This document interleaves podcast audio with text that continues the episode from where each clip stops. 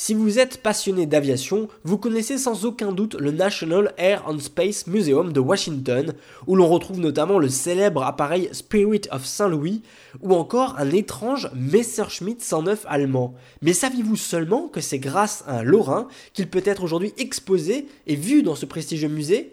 Salut à tous, c'est Antoine pour l'équipe des Historateurs. Aujourd'hui, je vais vous raconter l'histoire de René Darbois, c'est un Lorrain qui est né en 1923 à Metz Metz est alors fraîchement redevenue française. René Darbois, il est trop jeune pour participer au combat en 1940 et il va malheureusement subir la défaite française ainsi que l'annexion allemande avec toutes ses conséquences.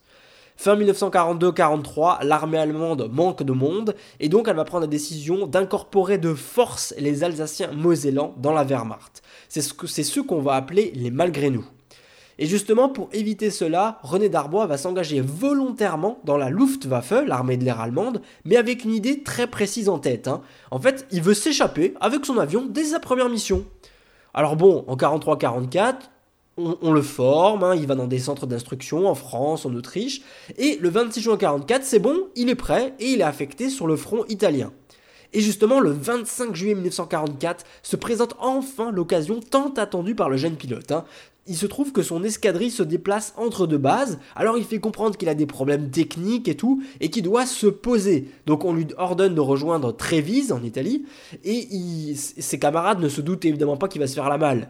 Donc une fois qu'il est seul au-dessus de Trévise, il coupe son transpondeur, il change de cap droit au sud, il longe la côte adriatique, Bon, il perd ses repères, mais c'est pas trop grave. Il pense avoir passé les lignes alliées, alors il descend, il va vers le premier aérodrome qu'il voit. En fait, il est au nord de, Naples, et il va se poser sur un aérodrome. Il y a un soldat américain qui le voit, il va lui faire signe de se poser. Et le soldat américain n'a même pas vu qu'il s'agissait d'un avion allemand avec des marquages allemands. Et donc, il va le laisser se poser tranquillement. Bon, bien sûr, René Darbois va être interrogé, et il va répondre en français, il va détailler tout ce qu'il sait. Donc après quelques interrogatoires, il va pouvoir rejoindre les forces aériennes françaises libres sous un nom d'emprunt, évidemment afin d'éviter que sa famille euh, subisse des représailles. Il va évoluer ainsi sur Spitfire 5 jusqu'à la fin de la guerre. Après guerre, il va continuer dans la chasse française et va même se former au pilotage des hélicoptères aux États-Unis. Ce qui va l'amener à servir en Indochine euh, durant la guerre d'Indochine. Et il va euh, s'illustrer parce qu'il va ramener 185 blessés de l'enfer de la terrible bataille de Dien Bien Phu en 1954. Malheureusement, il va être traumatisé de cette expérience et il va mettre fin à ses jours en 1955. Et pendant ce temps-là, son Messerschmitt, il est arrivé aux États-Unis et il a pu être exposé et son histoire dévoilée grâce aux ailes du conservateur du musée. Et donc, hommage lui est rendu aujourd'hui dans ce musée à Washington.